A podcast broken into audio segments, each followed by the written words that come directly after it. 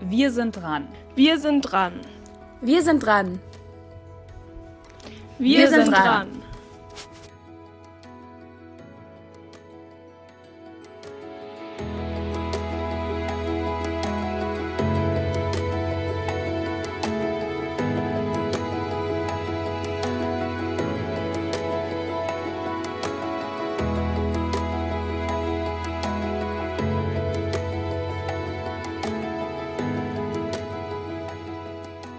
Hallo zu der neuen Podcast-Folge von Hammer Brooklyn Digital Campus. Wir sind das Youth Innovation Center und heute werden wir über die Black Lives Matter Bewegung in den USA und in Deutschland reden.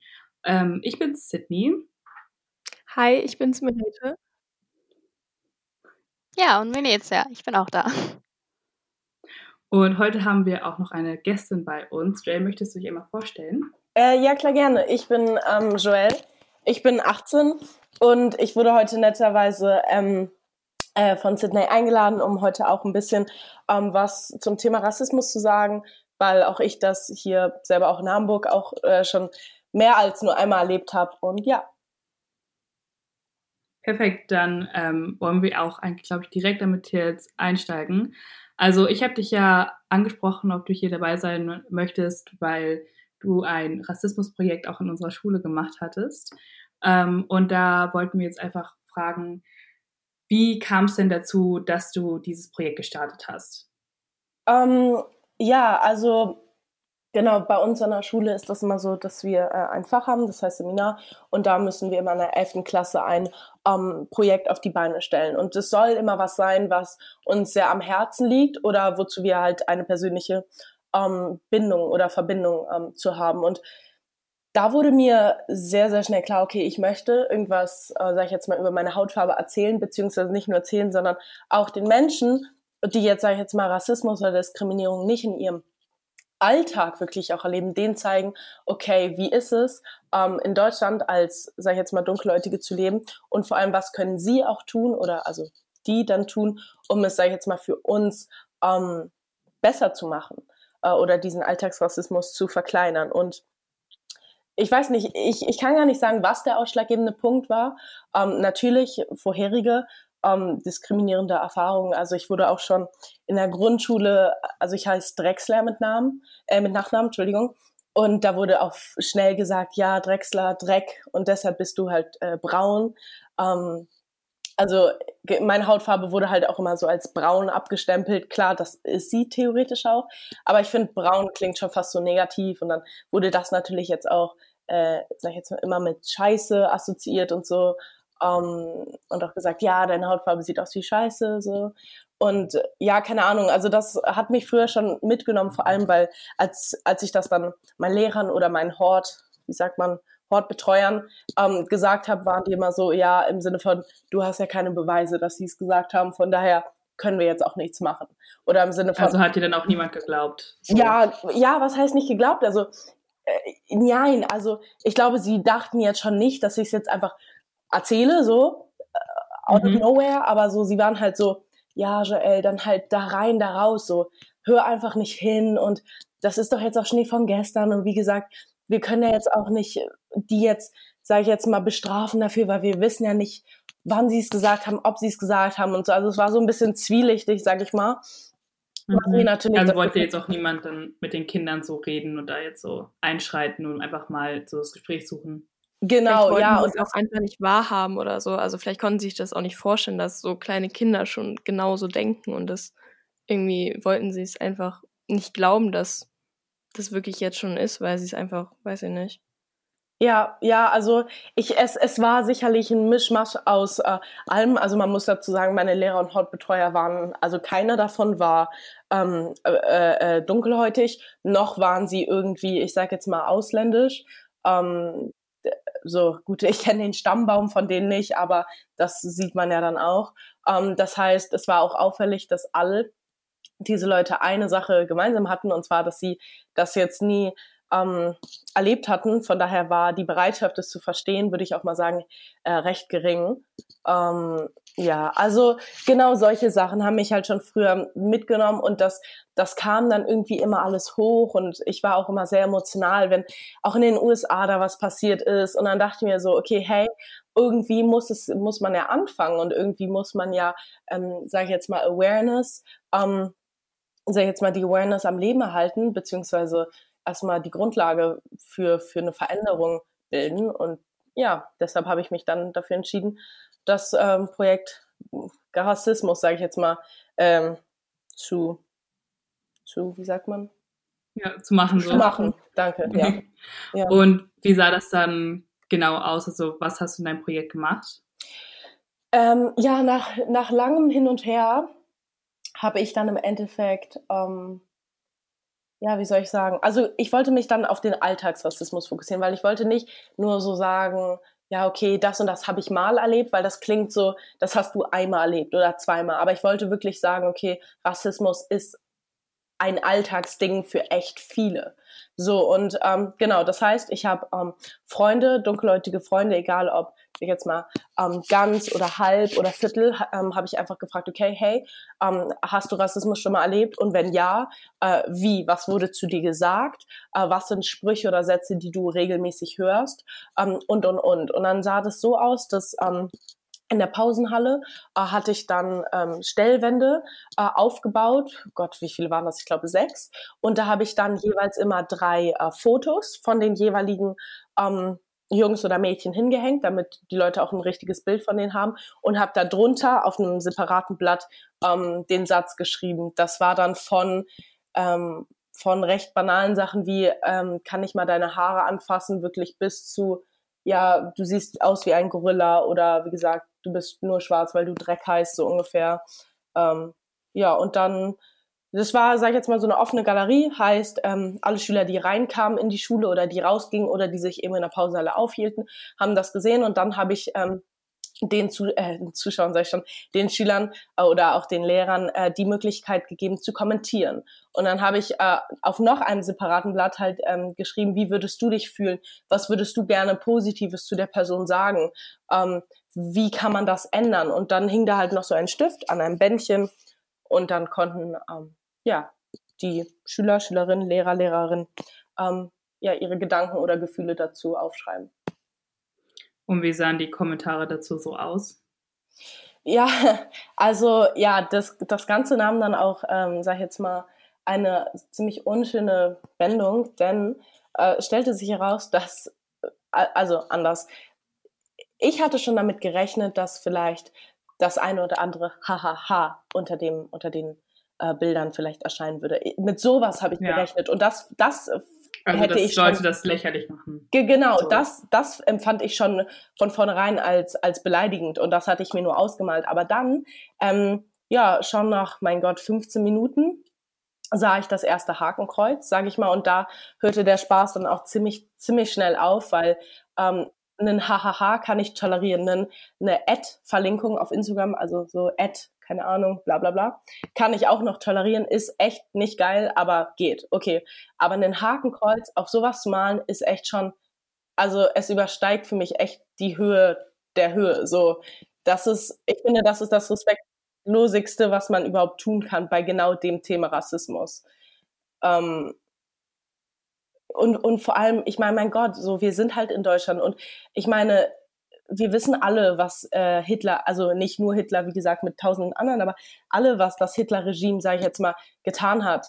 Und wir wissen alle, was das Hakenkreuz bedeutet. So, das Hakenkreuz, das ist nicht einfach nur ein Hakenkreuz, so hahaha als Witz, sondern ein Hakenkreuz ist wirklich so, das steht für Hass, das steht für Verachtung, für die, für die tausende, für die tausenden Tote. So, und es ist einfach krank, finde ich. Ja. Also eigentlich steht es ja auch wie jetzt so krasseste Form von Diskriminierung überhaupt, die es jemals gab, sozusagen in dieser Menschheitsgeschichte, die dann einfach zu so vielen Toten geführt hat. Ja. Dieser Hass auf, auf, auf eine andere Gruppe an Menschen aufgrund ihres Aussehens oder ihrer Religion oder so. Genau, ja. Ja, vor allem, da hast du ja auch viel Mut zusammengenommen und auch deine Freunde oder deine Befragten haben da alle ihre, sag ich mal, Geschichte erzählt und ihren Mut zusammengenommen, um Leuten das zu veranschaulichen und dann kommt so eine Reaktion, die vermutlich lustig oder irgendwie belustigend wirken soll, aber einfach nur definitiv dumm und respektlos ist. Also das ist eigentlich kaum zu fassen in einer deutschen Schule, wo die Bildung eigentlich so weit sein sollte, dass jeder weiß, dass ein Hakenkreuz kein Zeichen ist, womit man spielen und spaßen sollte. Ja, ja, genau, das sehe ich genauso. Und dann ähm, danach, als ich das dann sah, weil ähm, ich sah dann, ah, genau, ich dachte erst, es sei nur ein Hakenkreuz, äh, aber da habe ich dann schon beschlossen, okay, hier ist Ende. Ähm, das war dann, glaube ich, in unserer zweiten Pause, äh, fing ich dann halt an, die ganzen Plakate und Stellwände abzunehmen.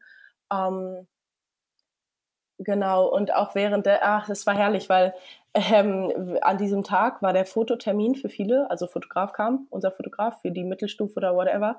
Keine, nee, es war was anderes. Es, nee, es war gar nicht der Fotograf, entschuldige bitte. Es war, es war die Juniorwahlen. Die Juniorwahlen standen an, habe ich gerade verwechselt. Ach, okay. Das heißt, mhm. viele Leute mussten in die Bibliothek. Stimmt, so war's. Und ähm, das heißt, dass sage ich jetzt mal, viele Klassen auch nicht nur während der Pausen in den Pausenhallen waren. Und ich war, als ich es abnahm, auch noch da. Aber genau, die Sache war die, kaum jemand wusste, dass ich es gemacht hatte. Also irgendwann stellte es sich heraus, weil so ein paar Leute aus meiner Stufe wussten es und dann war ich da auch auf dem Plakat drauf und irgendwie hat man es dann auch gemerkt so, dass ich das war, weil ich lief da auch rum und guckte und so.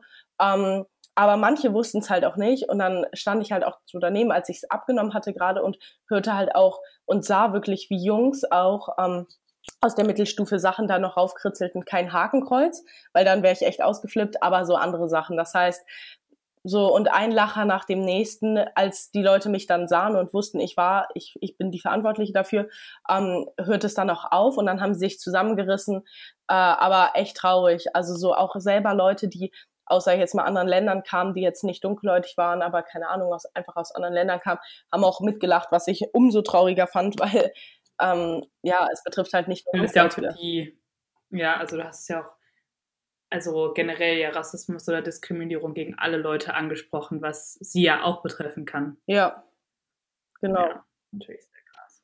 Was hast du dann daraus Und, gezogen? Also was hast du darauf folgend gemacht? Ähm, ja, also erstmal war ich sehr, sehr, sehr frustriert. Äh, ich habe auch geweint. Ich war, also erstmal hat es sich so ein bisschen angefühlt, als ob wirklich so meine Welt zusammenbrechen würde. Es hört sich eventuell dramatisch an, aber ähm, das, ich kann es nicht besser beschreiben. Ich habe mich einfach so mega leer gefühlt und so. Ich war einfach mega enttäuscht so und ich war gar nicht. Ich weiß nicht. Ich kann nicht. Ich war einfach echt fast auf jeden sauer so. So, das hört sich bescheuert an, aber ich war einfach auf also nehmt das jetzt nicht persönlich, aber ich war einfach aufs HWG sauer. Ich war auf so die ganzen, nicht, es waren ja nicht nur Jungs, aber auf die Leute sauer, die gelacht haben, die es nicht ernst genommen haben. Und ich habe mich halt so und ich habe mich dann auch mit einem meiner Klassenkameraden ziemlich angelegt, äh, weil ähm, er dann auch sagte, als er mich auch weinen sah, äh, meinte er so, ja, Joel, entspann dich mal. So, wenn man mir das, und der ist komplett deutsch, ne? Wenn man mir das sagen würde, ich würde es ja als Spaß aufnehmen. Also wie kannst du das überhaupt so beleidigend aufnehmen? Und da bin ich richtig ausgeflippt, weil genau das der Punkt war, so, und da habe ich gemerkt, okay, es hat leider immer noch keiner verstanden oder es verstehen die Menschen auch nicht, auch wenn man ähm, so in die Offensive geht und sagt, okay, hey, hier ist ein Problem, wir müssen dran arbeiten und ich zeige euch, was das Problem ist. Und ich glaube, so, das war am schlimmsten für mich und dann habe ich es im Endeffekt versucht, ein bisschen umzuwandeln. Äh, und dann habe ich ja auch, das war dann meine Idee, also das wollte ich dann auch unbedingt machen, sage ich jetzt mal, so Aufkläreminuten für die Mittelstufe äh, vor allem haben, ähm, um dann nochmal auch einfach preiszugeben, wie ich mich fühle und was das mit mir gemacht hat. Und das war so ein bisschen das, was ich draus mitgenommen habe, dass ich halt äh, mich nicht davon hab runterkriegen lassen, sondern ähm, dass ich gesagt habe, okay, hey, ich gehe jetzt noch mehr in die Offensive und sage jetzt noch mehr, okay, so wie ich mich einfach fühle. Und das hat mich auch nicht interessiert, dass ich da bei den Veranstaltungen, also bei einer Veranstaltung war ich den Trainer. Das war mir auch total egal. So, ich wollte halt einfach nur, dass die Leute, die es gemacht haben, sehen, was es einfach mit Menschen macht. Ja. Krass, und wie hat denn so die Schule darauf reagiert? Ja, also die Schule hat sich total verständnisvoll, also nein, also erstmal, die waren total entsetzt, die waren sehr empört und ähm, unser Oberstufenkoordinator und aber auch mein PGW-Lehrer äh, meinten beide sofort, es muss was getan werden. Das haben sie gar nicht von mir verantwortet, aber sie haben einfach gesagt, ähm, sie müssen sich auch als Schule einfach ähm, äh, dafür bzw. dagegen einsetzen. Äh, also dafür einsetzen, dass sowas nicht mehr passiert. Ähm, Hakenkreuze draufmalen oder einfach eine Diskriminierung. Ähm, auch vor allem innerhalb unserer Schule. Und ja, genau, und dann kam ich halt mit der Idee, okay, ich möchte, sag ich jetzt mal, eine Viertelstunde haben. Und eigentlich wollte ich das wirklich mit allen Jahrgängen machen, also fünf bis acht, acht bis zehn und Oberstufe. Ging leider äh, aus logistischen ähm, ähm, aus logistischen Gründen nicht mehr und auch aus zeitlichen Problemen, weil die Märzferien dann kurz davor anstanden. Ähm, aber ja, sehr verständnisvoll haben mir halt auch die Möglichkeit gegeben, sage ich jetzt mal, ähm, meinen Platz zu haben, zu reden, haben es sofort organisiert und standen hinter mir, ja.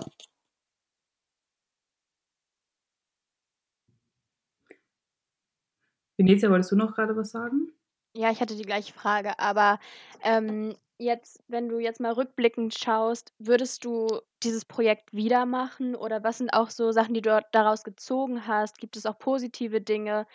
Ähm, was ist denn jetzt so dein, dein Rückblick darauf?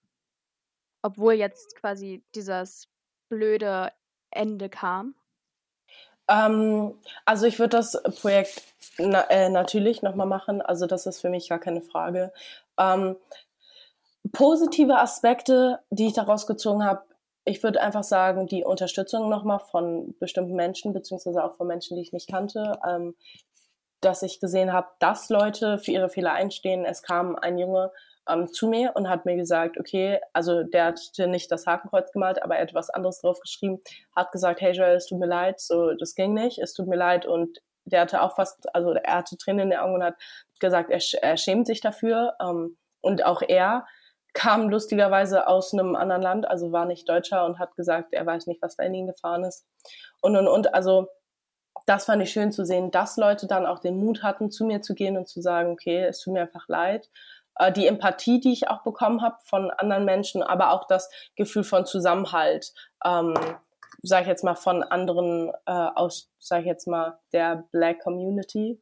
Ähm, ja, das waren so Sachen. Ich muss ganz ehrlich sagen, so viel mehr Positives habe ich daraus nicht gezogen, weil es war für mich wirklich, wirklich sehr, sehr äh, erschreckend einfach. Und auch während ich den Vortrag, die zwei Vorträge gehalten habe, beispielsweise, ähm, gab es eine Ecke bei den Jungs, die gelacht haben, wo ich dann auch ähm, während der, während des Gesprächs gesagt habe, während der, der ja, Aufklärungs- Stunde, sage ich mal, wo ich auch gesagt habe, hey, könnt ihr bitte auf, aufhören, gen, wegen genau Leuten wie euch mache ich das hier und, ähm, und ihr sitzt hier immer noch und lacht. Ähm, das heißt, es gab so viele Sachen, die mich wirklich echt erschüttert haben, dass es, wie gesagt, das mit der Empathie und dem Zusammenhaltsgefühl, ja, das fand ich positiv. Sonst muss ich sagen, war es echt überwiegend sehr krass für mich so. Und glaubst du auch, dass es trotzdem was bei manchen bewirkt hat, also den, vor dem du diesen Vortrag gehalten hast? Oder glaubst du, das war jetzt vielleicht auch so eine Art Momentum, also dass es in dem Moment vielleicht prominent war, aber jetzt auch vielleicht wieder zurückgehen wird in dem Verständnis über das Problem? Ja, also das kann man ja, also ich glaube schon, dass es Menschen erreicht hat und es kamen mehrere zu mir auch und haben gesagt, hey, so das war echt toll, so du bist echt mutig. Ich habe auch von einer Klasse einen süßen Brief danach bekommen, wie mutig sie mich finden und wie toll sie das finden. Das heißt, ja, ich glaube, es hat Menschen erreicht. Ich glaube, es hat ähm, sowohl Jüngere erreicht als auch ähm, Ältere als auch Lehrer. Ähm, so, und das gibt mir schon Hoffnung. So, es gibt so ein paar Leute, die es zerstört haben, aber trotzdem, glaube ich, ist es bei den Menschen angekommen. Ob, sage ich jetzt mal, der ganze, ja, das, die, das ganze Problem, sage ich jetzt mal, zurückgeht, beziehungsweise nicht zurückgeht, sondern einfach weniger Aufmerksamkeit erlangt, glaube ich schon, ähm, weil viele Menschen es einfach als Trend ansehen. Es ist halt äh, oftmals so, wie gesagt, es werden Vorträge gehalten, es wird dieses Problem wird adressiert, es wird sich kurz damit auseinandergesetzt, ähm, teilweise oberflächlich, teilweise aber auch tiefgründiger, aber dann nach ein, zwei, drei, vier Wochen geht's wieder unter, weil irgendein irgendwas Neues kommt. Für manche Leute ein neuer Trend in Anführungszeichen. Und das heißt, ich finde schon jetzt auch auf die Situation in Amerika bezogen, ähm, ja, ich glaube, dass, äh, dass viele Leute schnell wieder ähm, vergessen, wie aktuell das Problem ist, wie, wie gravierend das Problem ist und äh, dass man das, wie gesagt, nicht nur jetzt, sage ich mal, auf ähm, meine Aktion beziehen kann, sondern auch auf ähm, beispielsweise Amerika, wo es ja auch gerade so ist.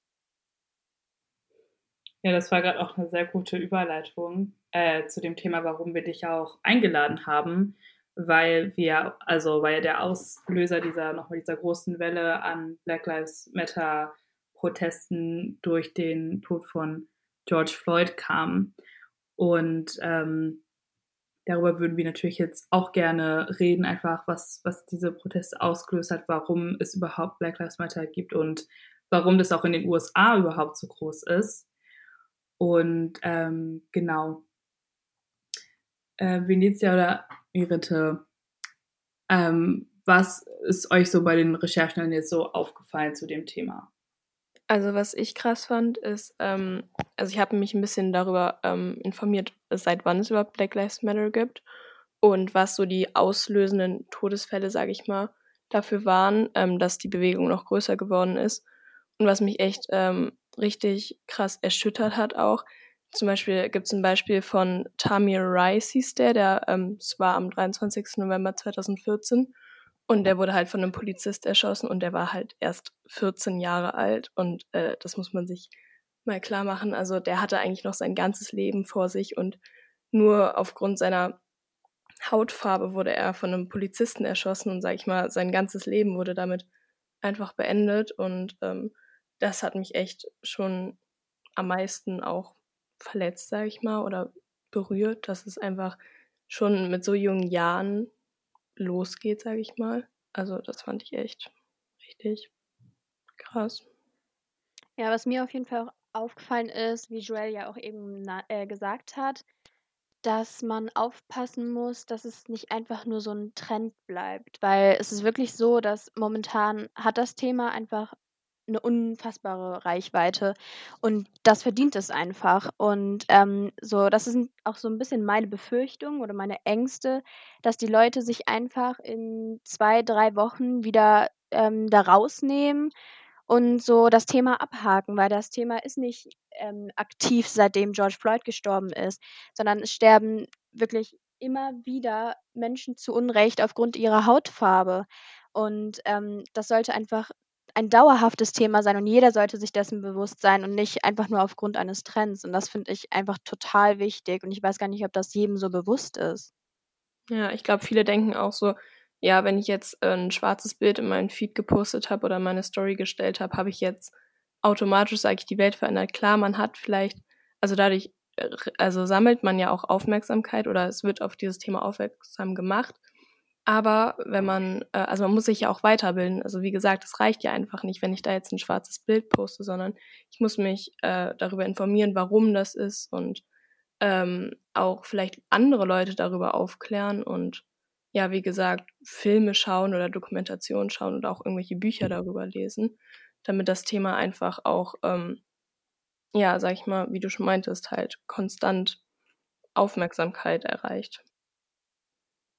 Ja, es reicht ja im Grunde schon, wenn du dich einfach per Nachrichten, Tagesschau oder was auch immer äh, informierst und quasi über die aktuellen Themen Bescheid weißt. Aber ähm, es muss ja jetzt keiner so ein richtiger Professor darüber werden. Ja, Aber nee, so grundsätzlich gibt es einfach viele Menschen, so wie du auch gerade meintest, die so ein schwarzes Bild in ihrem Feed posten und ähm, grundsätzlich, wenn du sie dann fragst, ein bisschen tiefgründiger oder so, dann kommt da meistens nicht viel. Und das finde ich eben so schade, weil das ist irgendwie so ein bisschen für mich so ein Zeichen, ja, es ist eigentlich alles nur auf dem Trend aufgebaut. Und das ist super blöd, weil ähm, die Menschen sollten so viel wie möglich darüber erfahren und einfach sich auch wirklich laut dafür machen und irgendwie, ja. Joel, was hast du denn gehalten von den ähm, Black Squares, die gepostet wurden? Ähm, ja, also ich habe ich, ich, ich hab keins gepostet. Ähm, ja, also ich würde, ich sage bei solchen Sachen immer jeder dem sein. Ähm, ich fand es nicht unbedingt als, also ja, als effektiv. Ähm, denn für mich ist es wirklich was anderes, wenn man so ein Black Square postet, ähm, dann wirklich sein Handy, sag ich jetzt mal, für einen Tag lang weglegt, beziehungsweise das Handy, sag ich jetzt mal, nur dafür benutzt, um sich wirklich einen Tag lang ähm, intensiv mit dem ganzen Problem ähm, und dem ganzen Thema Rassismus auseinanderzusetzen.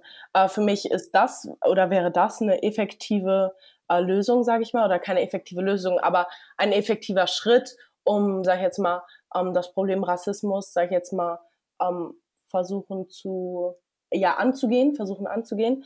Ähm, ja, aber alles andere finde ich nicht so effektiv, heißt, nur so ein schwarzes Bild zu posten, finde ich nicht so effektiv.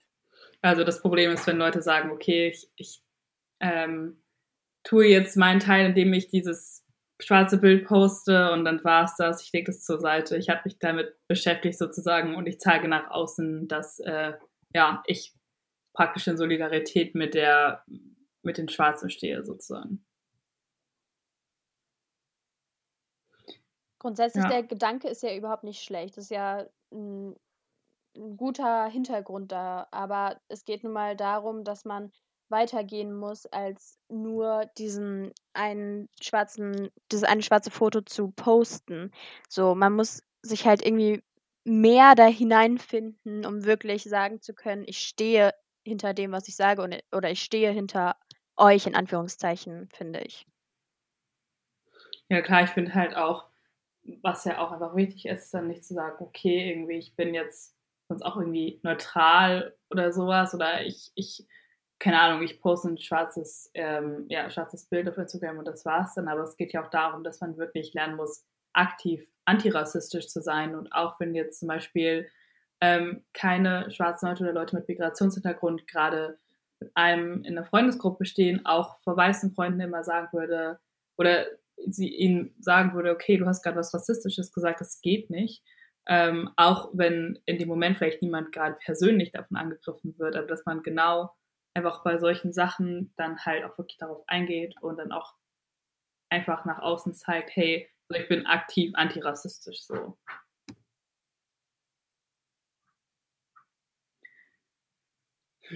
Aber was ja auch in den USA auch echt dazugehört, ist einfach der, also auch in Deutschland, ist ja der strukturelle Rassismus. Also einfach woher sich das ja entwickelt hat, weil die USA ja auch eine sehr lange Geschichte eigentlich mit Rassismus haben, die ja teilweise jetzt wirklich 400 Jahre zurückliegt. Also als die ersten Sklaven in die USA kamen oder nach Amerika kamen. Und ähm, da ist es ja auch so, es gibt dieses 13th Amendment, also ich glaube irgendwie, irgendwie so ein extra Gesetz oder so. Und wo es ja auch ist, also damit wurde ja damals auch der, also die Sklaverei abgeschafft, auch von Abraham Lincoln. Aber praktisch ist es so eine Art Wurmloch, wird es auch genannt, weil es sagt, dass alle Leute halt ja gleich sind. Aber ähm, bis auf Leute, die halt kriminell sind, also dass Kriminelle keine Rechte sozusagen haben und einfach nicht gleich behandelt werden. Und dass seitdem einfach, das war glaube ich jetzt so ungefähr 100 Jahre her oder 150 Jahre, und dass seitdem einfach wirklich strukturell ähm, Afroamerikaner immer viel häufiger auch für kleinere Sachen festgenommen wurden, verhaftet wurden und ins Gefängnis kamen, ähm, um sich so wieder zu versklaven und dann arbeiten zu lassen für wirklich einen, einen Hungerlohn, also wirklich für einen Centbetrag für den Tag. Also das ist total krass. Und das führt ja auch einfach zu dieser hohen Bevölkerung in den Gefängnissen, weil USA, obwohl ich glaube, die USA ungefähr nur 5% der weltweiten Bevölkerung ausmachen, sind 25% aller weltweiten Gefängnisinsassen in den USA. Also das sind echt so krasse Zahlen.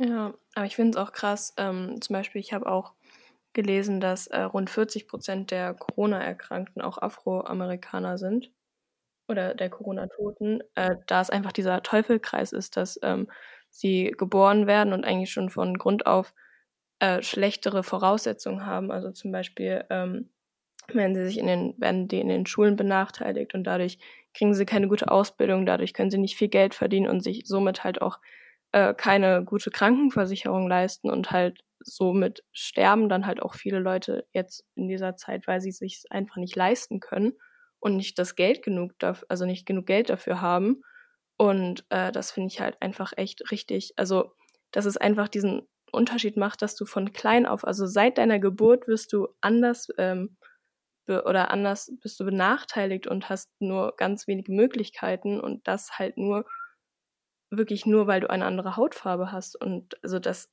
geht eigentlich, also es, es geht einfach nicht. Es ist richtig. Also es ist einfach unglaublich, wenn ja. man sich das mal so auf der Zunge zergehen lässt. So, ne? Ja, also wirklich, man kann es gar nicht glauben. Und vor allen Dingen, das ist halt, wir sind im 21. Jahrhundert und das ist immer noch so. Also wirklich, ist es, man kann es echt nicht glauben. Aber ich glaube auch, dass das Coronavirus gerade in den USA auch wirklich so zeigt, wie, wie schlimm dieses System ist. Also eigentlich wirklich so alle Macken wirklich nochmal preisgibt und einfach ja. zeigt, wie, wie unfair generell die Bevölkerung dort behandelt wird oder wie, wie ungleich sie ist sozusagen. Ja, Weil ja auch, Fall. also nicht nur, wie du gesagt hast, haben Afroamerikaner viel schlechte Grundvoraussetzungen, mit denen sie schon das Leben starten. Aber auf der anderen Seite ist ja auch so, dass viele von denen auch ähm, also in Berufen arbeiten, die auch direkt mit Menschen zu tun haben, also viel so im Service, ob es jetzt irgendwelche Verkäufer sind oder so.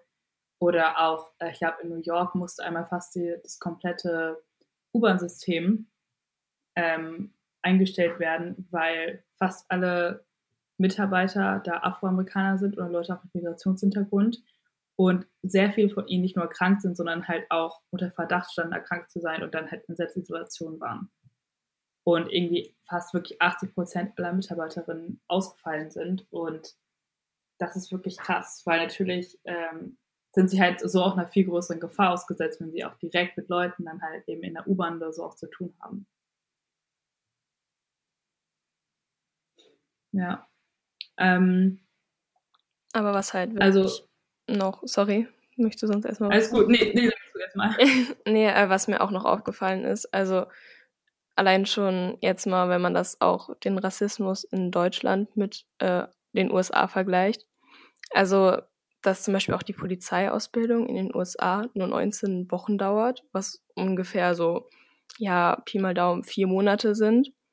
Und ähm, da ist eher so das Schieß- und Kampftraining im Vordergrund und nicht so dieses im Allgemeinen, sage ich mal, Polizei, Polizist zu sein. Und in Deutschland dauert das Studium zweieinhalb bis drei Jahre. Und ähm, das finde ich einfach, das ist so krass, ähm, weil, wie gesagt, ähm, ja, ich weiß nicht, da, ich glaube, hier ähm, brauchst du für eine Friseurausbildung, also in Deutschland braucht man, glaube ich, für eine Friseurausbildung sogar länger als äh, in den USA für eine Polizeiausbildung, wenn ich mich nicht recht irre. Also, ich weiß nicht, das ist ja, das ist auch total krass, weil wenn man sich so darüber nachdenkt, dass auch die Polizei nicht dazu ausgebildet wird, zum Beispiel jetzt deeskalierend erstmal in Situationen vorzugehen, sondern nur irgendwie Selbstverteidigung beigebracht bekommt, dann gehen sie auch schon mit ganz einer anderen Mentalität so an, an diese Fälle ran. So. Ähm, ich habe noch eine Frage an dich. Also, du hast ja auch ein Auslandsjahr in Kanada gemacht. Ja, genau. Ja? Ähm, hattest du da irgendwie Erfahrungen mit, mit Rassismus oder sind dir irgendwelche Unterschiede aufgefallen im Vergleich zu Deutschland? Ja, also ich muss schon sagen, also das Klischee von Kanada ist ja auch, dass so die Leute da irgendwie jeden akzeptieren und ich muss sagen, ähm, das ist mir auch aufgefallen. Natürlich akzeptiert, also ich würde mal sagen, es gibt kein Land, wo jeder komplett akzeptiert wird, aber ich würde sagen, dass ich wurde da auf jeden Fall weniger diskriminiert als hier in Deutschland. Ähm, weil in Kanada ist es beispielsweise auch so, die Leute gehen mit Pyjama in die Schule und es ist halt normal, so es interessiert die alle nicht. Ähm, heißt, ich hatte schon wirklich das Gefühl, dass ich mich in Kanada, sag ich jetzt mal, mehr selbst verwirklichen konnte als hier in Deutschland. Ähm, vor allem auch was meine Hautfarbe angeht. Also man hat keine Witze, also man hat noch nicht mal irgendwie einen Witz gehört oder so einen Spruch gehört wie, äh, ja, du brauchst ja keine Sonnencreme. So weißt du, dass es nicht groß ist, aber sowas hat man noch nicht mal gehört, was man hier halt, also das habe ich das letzte Mal gestern gehört, so ungefähr. Ähm, oder hast ja. du schon mal einen Sonnenbrand bekommen? So, solche Sachen. Und das hört ja. man da einfach nicht. Das hört man so, das geht äh, so auf jeden Fall dort, wo ich war, ging es auf jeden Fall für die Kanadier nicht. Ähm, das fanden sie ähm, respektlos und, und, und heißt, ähm, ja, ich habe mich dort wohler gefühlt, äh, was meine Hautfarbe angeht, als hier. Wobei man auch sagen muss, dass Kanada schon sehr, sehr divers ist. Ähm, also es gibt viele, viele Menschen, die aus Asien kommen. Ähm, aber es gibt auch viele Menschen, die noch von woanders kommen. Das heißt, es ist viel diverser als äh, in Deutschland heißt. Die Mentalität der Kanadier ist auch, was das angeht, einfach, äh, finde ich auch einfach anders. Also ähm, glaubst du dann, dass es auch einfach was damit zu tun hat, dass in Deutschland die Bevölkerung nicht so divers ist? Ähm, ja, und ich glaube vor allem, dass es auch leider immer noch Generationen gibt, ähm, die auch gar nicht wollen, dass Deutschland divers ist. Ähm, also ich meine, ja, es sind viele, viele Menschen äh, schon, sage ich jetzt mal, tot aus der Generation, die zur Hitlerjugend oder oder oder gehörte. Ähm, aber das ist ja so, so, sage ich jetzt mal, so ein Ding, was, sag ich jetzt mal, weitergegeben wird von Generation zu Generation. Heißt, die Eltern äh, aus der ganzen Hitlerjugendgeneration äh, geben das dann ihren Kindern weiter. Und die Kinder sind jetzt irgendwie zwar schon alt, aber die geben das wiederum ihren Kindern weiter. Und das sind jetzt so ungefähr die AfD-Politiker, so ungefähr jetzt leicht gesagt. Ähm, das heißt, es gibt, glaube ich, so viele Menschen bei uns, die einfach sich dagegen sträuben, dass Deutschland irgendwie ähm, auf dem Weg ist, diverser zu, zu sein oder zu bekommen und dass sich die Leute einfach dagegen stellen und das einfach äh, verhindern wollen. Natürlich kommen Sachen wie die Flüchtlingskrise noch dazu, die das alles schlimmer gemacht haben und viele, die ja auch, wie gesagt, sauer auf Angela Merkel sind, wie sie das Ganze gehandelt hat. Ich glaube, das hat nochmal komplett Salz in die Wunde gestreut. Ähm, aber ja, ich glaube, es gibt einfach viele, die, sag ich jetzt mal, boykottieren und sagen, nein, äh, wir wollen kein Deutschland, was äh, offen für alle ist. Ja, klar. Und äh, was, was glaubst du so, keine Ahnung, kann man so in dieser Einstellung verändern oder was, was hilft wirklich dagegen? Ähm, schwierig. Also ich finde, es fängt mit Aufklärung an. Also so ein bisschen ähnlich wie mit meinem Projekt, aber einfach, dass man redet, dass man kommuniziert, weil ohne Kommunikation geht gar nichts, finde ich. Ähm, und dann muss es, finde ich, systematisch ähm, geändert werden. Ich finde, es muss in den Schulen, ähm, also ich rede jetzt von Deutschland, also ich finde, es muss in, in den Schulen viel mehr, viel stärker thematisiert werden. Ähm, klar, wir haben jetzt African American ähm, ähm, Experience oder History, aber ähm, das bezieht sich ja in Anführungszeichen nur auf die USA. Ich finde, es muss auch viel, viel mehr noch auf äh, Deutschland bezogen werden, welche Nachteile, ähm, sage ich jetzt mal, Ausländer. Und vielleicht auch zu einem me, genau, mit Migrationshintergrund. Zeitpunkt so, ne? Ja, ja, genau. Und Weil 11. Klasse ist eigentlich ein bisschen später für sich damit erst auseinanderzusetzen. Genau, es ist viel zu spät. Die Leute haben sowieso gar keinen Bock mehr generell auf Schule. Das irgendwie bringt ein bisschen wenig. Und aber auch zu zeigen, okay, was haben Menschen mit Migrationshintergrund in Deutschland für Nachteile, wirklich das aufzulisten okay, was für Menschen wohnen in Steilzob, was für Menschen wohnen in Eppendorf. Gut, es ist jedem klar, aber einfach mal so die Fakten rauszuhauen, auch in der Schule. Ähm, so wirklich, was für Bildungschancen hat jemand, der dunkelhäutig ist, was für Bildungschancen hat jemand, der ähm, weiß ist, sage ich mal. Also wirklich so, und ich finde, damit wird sich zu wenig ähm, äh, in den deutschen Schulen auseinandergesetzt und vor allem zu spät.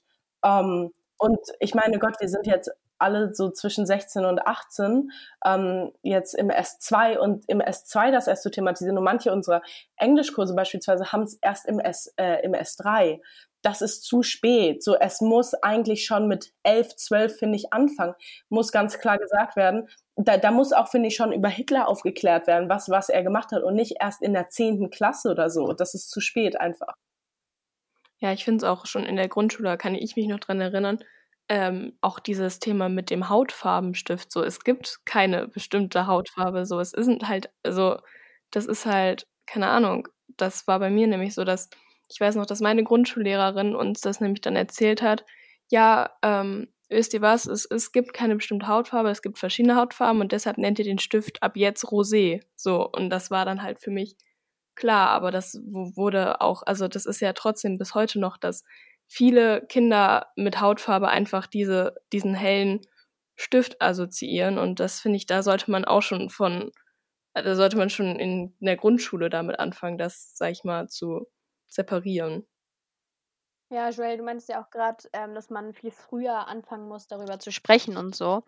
Und das sehe ich ganz genauso. Ich war, ähm, oder anders, erstmal, wir haben, glaube ich, seit der siebten Klasse, denke ich, unseren äh, Geschichtslehrer jedes Mal gefragt, wenn das Schuljahr angefangen hat, ja, nehmen wir denn dieses Jahr den Ersten oder Zweiten Weltkrieg durch? Und jedes Mal hieß es, ja, wir machen das nächstes Jahr. Das ist nächstes Jahr im ähm, Lehrplan.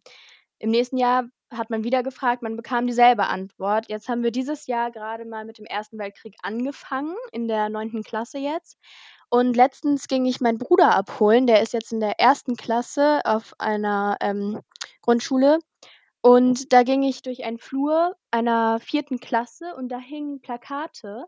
Ich weiß gar nicht mehr genau, ob es der Erste oder Zweite Weltkrieg war, aber die haben in der vierten Klasse bereits einen der Weltkriege ähm, als Projekt gehabt und dadurch äh, dazu Plakate gemacht und Vorträge. Und da dachte ich, wow, wieso mache ich gerade in der neunten Klasse das Thema, was die hier scheinbar schon länger behandeln?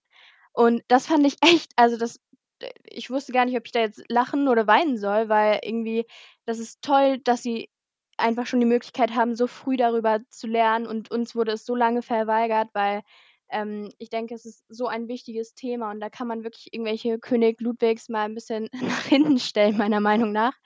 Ähm, und das fand ich wirklich toll, dass die Kinder schon in dem Alter sowas beigebracht haben, weil mir das immer so ein bisschen, sag ich mal, gefehlt hat.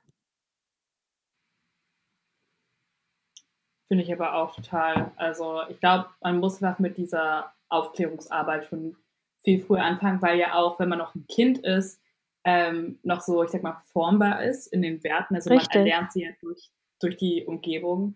Und vor allem könnte man halt dadurch vorbeugen, weil ja alle Kinder eben zur Schule müssen, dass die Kinder, die es halt sonst aus, aus den Haushalten halt, also von ihren Eltern erlernen würden oder also von dem Umfeld zu Hause, dass die in der Schule schon halt in diesem jungen Alter merken, okay, vielleicht ist daran was, was falsch. Das ist der falsche Weg, mit diesem Thema umzugehen oder über dieses Thema zu denken. Und dass die dann einfach sagen, äh, also das einfach merken und dann sich auch da halt kritisch damit auseinandersetzen können. Genau, damit das, was Joel auch eben meinte, nicht unbedingt passiert, dass Generationen den nächsten Generationen eben ihre Denkweise weitergeben. Ja, total. Aber ich glaube trotzdem, was einfach auch jetzt heutzutage echt hilft, ist halt auch so, so die sozialen Medien. Auch wenn das teilweise natürlich wie einfach wie ein Trend ist. Und ich glaube, es ist, war es jetzt auf jeden Fall auch in den letzten Wochen auf jeden Fall. Also ich muss sagen, so mein Feed oder die Stories von den Leuten, die ich schaue, haben sich jetzt auch schon wieder echt verändert, gehen wieder zurück zur Normalität. Und, aber ich sehe auch viele Leute, die weiterhin versuchen, das immer noch mit reinzubringen, zu sagen, hey, das ist doch nicht runter vom Tisch, das Thema so. Und ich glaube, das ist einfach auch extrem wichtig, dass es halt beibehalten wird. Aber am Ende denke ich mir so, okay, vielleicht ist Social Media ganz gut für so einen Anfang, für diesen so Awareness-Spreader, sage ich jetzt mal. Dass es erstmal bei den Leuten ankommt, so, okay, hier, hier läuft gerade was falsch, so. Ähm, und Leute können sich einfach auch extrem gut vernetzen über Social Media, auch so die ganzen Demos, wie schnell die organisiert waren ähm, und wie schnell Leute davon mitbekommen haben. Das ist natürlich schon echt außergewöhnlich. Aber es ist wahrscheinlich auch einfach echt wichtig, dass Leute sagen, okay, hier hört meine Arbeit nicht auf, sondern ich bilde mich jetzt weiter oder ich rede mit Leuten, die rassistische Erfahrungen gemacht haben oder so. Also das fängt ja auch schon bei so kleineren Sachen an. Also auch in Deutschland ähm, zum Beispiel ähm, war ich auch mal bei einem Workshop von einer politischen Partei und da ging es auch um strukturellen Rassismus und da wurden, also ich würde sagen, die Leute waren ziemlich gemischt, also mehrheitlich ähm, weiße Deutsche, aber auch ein paar Leute, äh, Deutsche mit Migrationshintergrund. Und dann wurde einfach mal gefragt, okay, wer wurde hier schon mal von der Polizei ohne Grund angehalten? Also es gab keinen triftigen Grund, wie zum Beispiel, man ist zu schnell gefahren oder ein Licht war kaputt oder so. Und ähm, das waren wirklich nur die mit Migrationshintergrund, die gesagt haben, ja, ist doch irgendwie total normal. Ich werde andauernd von der Polizei ohne Grund angehalten und die können mir dann auch nicht erklären, warum sie es getan haben. So. Was dann ja auch ähm, Racial Profiling ist. Also das heißt, dass die Polizei dann einfach gesagt bekommt, okay, ihr haltet jetzt diesen Phänotypen Ausschau oder auch einfach äh, am Flughafen. Das ist ja auch häufig so. Also ich habe eine kleine Schwester und die ist jetzt fünf Jahre alt, aber die wurde auch schon im Alter von drei und vier Jahren auf Sprengstoff getestet. Echt? Wo wir uns, ja.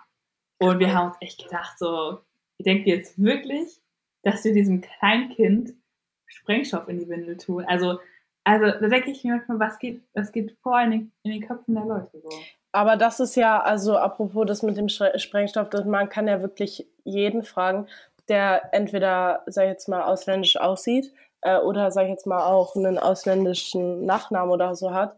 aber vor allem die, die ausländisch aussehen, sowieso werden immer am Flughafen kontrolliert. Also es gab nicht, auch bei mir, nicht einmal, wo ich nicht auf Sprengstoff getestet wurde oder es ist, oder mein Koffer, beziehungsweise mein Handgepäck, mein Trolley oder meine Tasche wird jedes Mal, egal ob ich, sage ich jetzt mal, nur nach München fliege oder ob ich, keine Ahnung, nach Mexiko fliege, wird immer, immer, immer rausgenommen, extra kontrolliert mit einer Taschenlampe, so extra nochmal geguckt. Und das ist einfach so typisch. Und das ist so Alltag für uns alle, weil es einfach immer passiert. So, Ja. ja. Ja, es ist echt total blöd. Aber ich glaube einfach, keine Ahnung. Also ich denke mir halt, natürlich ist es verständlich, weil natürlich auch Flughäfen und so einfach natürlich ein Ziel sind für terroristische Anschläge, aber man muss halt echt auch erklären können, also die Mitarbeiter sollten auch jederzeit erklären können, warum sie das jetzt getan haben, warum sie einen rausgepickt haben. Und wenn da kein triftiger Grund ist, außer du sahst halt so aus, als, als ob du was irgendwie zu verbergen hättest, dann sollte das halt auch einfach nicht gehen so. Ja. Okay, haben wir denn sonst noch ein Thema auf dem Zettel? Ich glaube, wir haben jetzt echt alles abgehakt. Ich glaube auch. Ja. Ja, würde ich auch sagen. Okay, dann würde ich jetzt einfach mal die Folge beenden, oder? Ja. Okay, perfekt. Dann würde ich sagen, äh, vielen Dank fürs Zuhören. Vielen Dank, Joel, dass du heute hier warst und deine Geschichte mit uns geteilt hast und uns bereichern konntest mit deinen ähm, ja, Ergänzungen. Ja, danke für die Einladung. Und dann, dann äh, ja, hört man sich bestimmt bald wieder. Ja. Bis bald. Bis bald. Tschüss. Ciao. Ciao.